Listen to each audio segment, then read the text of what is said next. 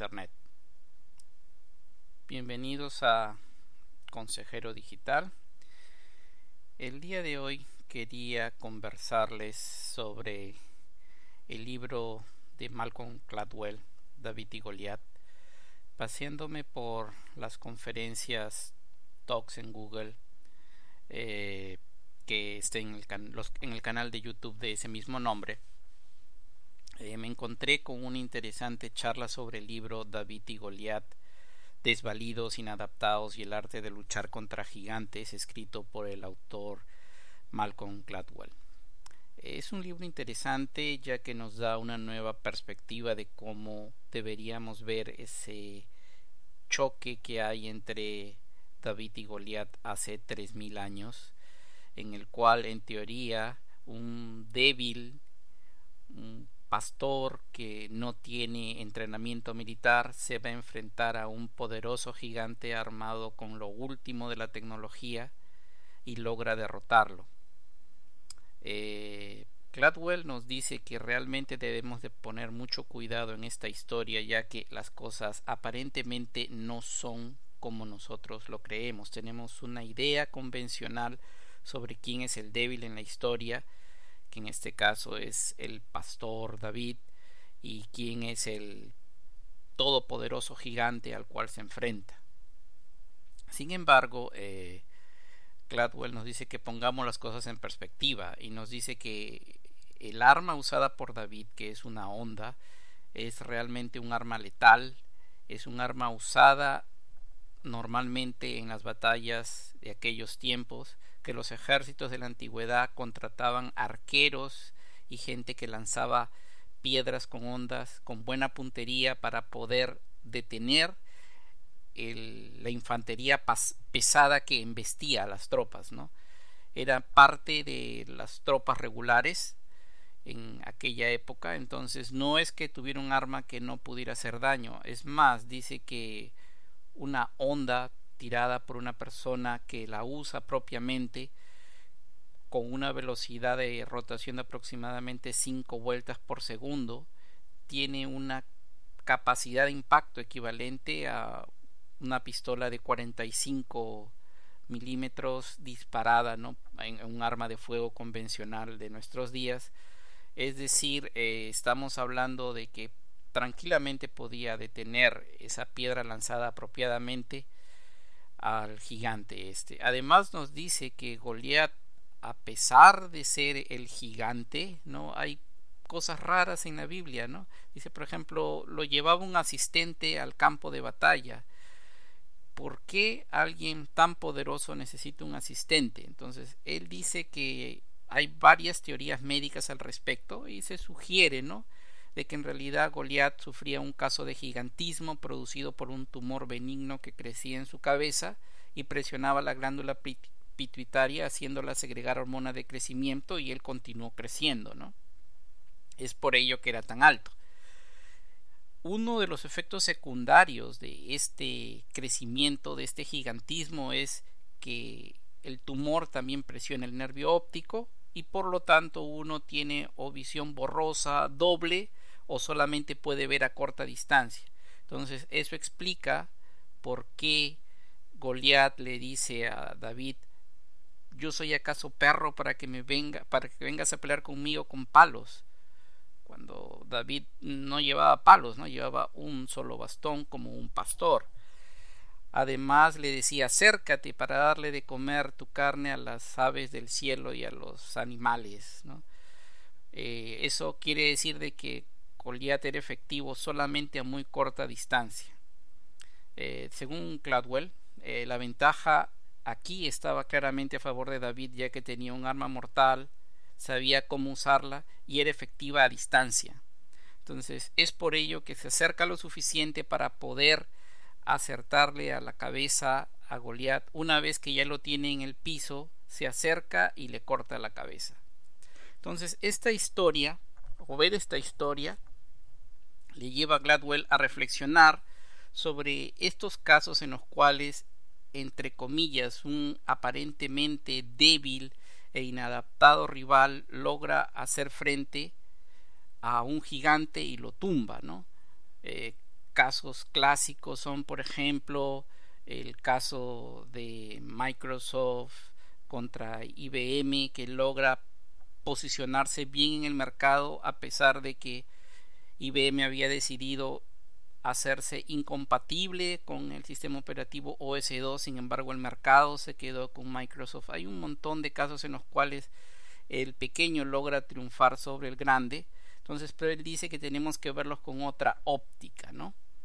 Eh, por ejemplo, Gladwell nos cuenta una historia interesante que es la historia del equipo de béisbol de la hija del CEO y fundador de la empresa de software Tipco, Vivek Ranadive. Eh, él, por azares del destino, se vio a cargo del equipo de básquetbol de su hija de 12 años.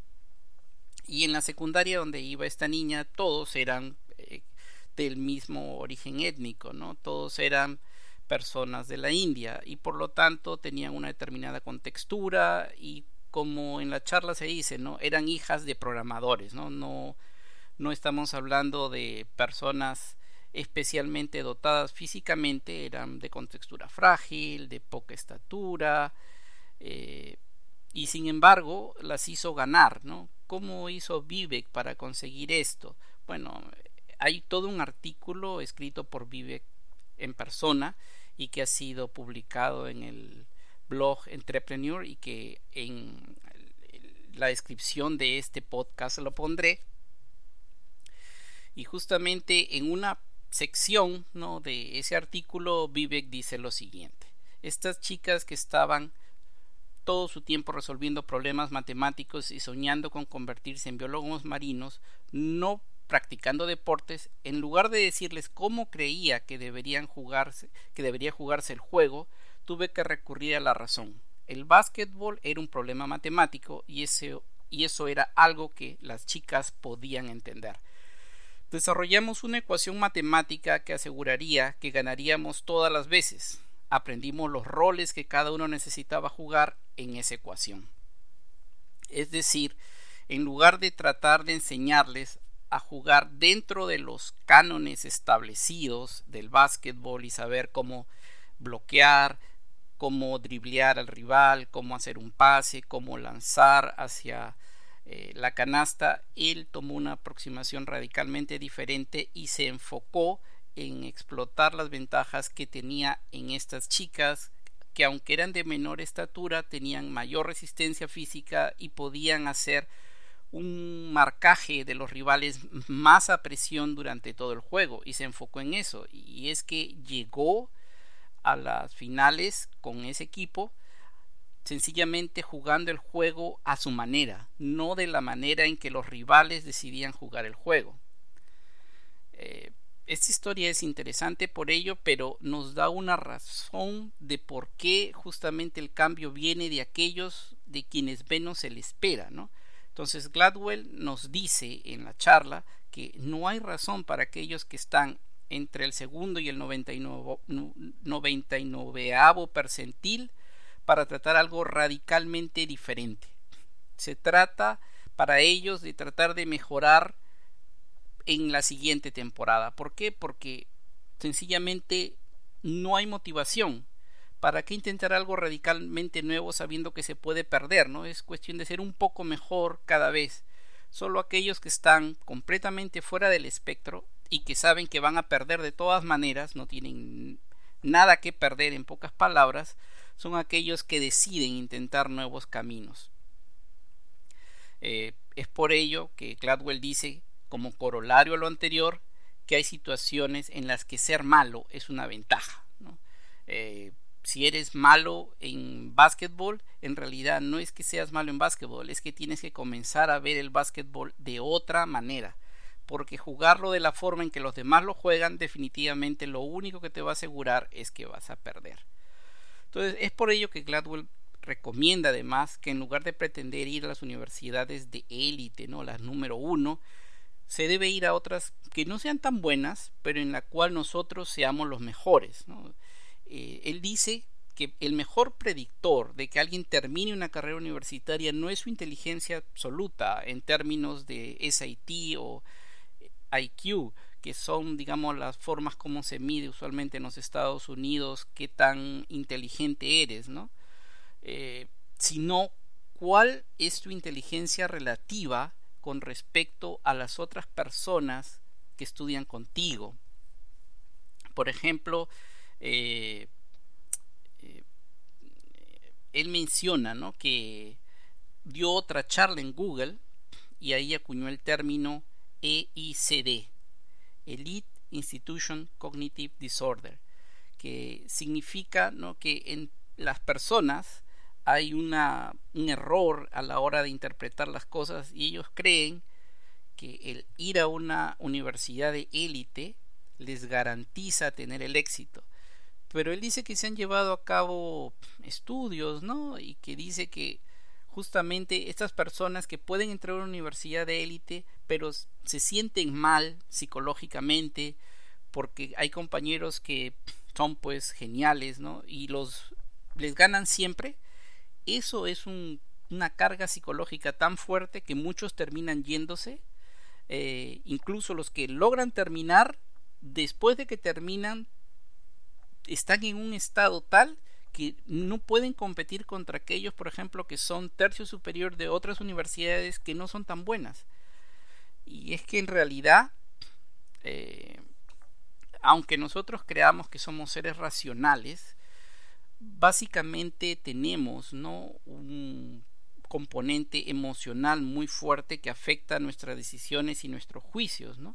Él pone el caso de que, por ejemplo, se ha determinado que en dar libertades bajo palabra a criminales en los Estados Unidos, los jueces suelen otorgar más veredictos eh, benévolos, por decirlo así, a las personas luego de que los jueces almorzaron que antes. O sea, antes de almorzar entregan muy pocas libertades bajo palabra.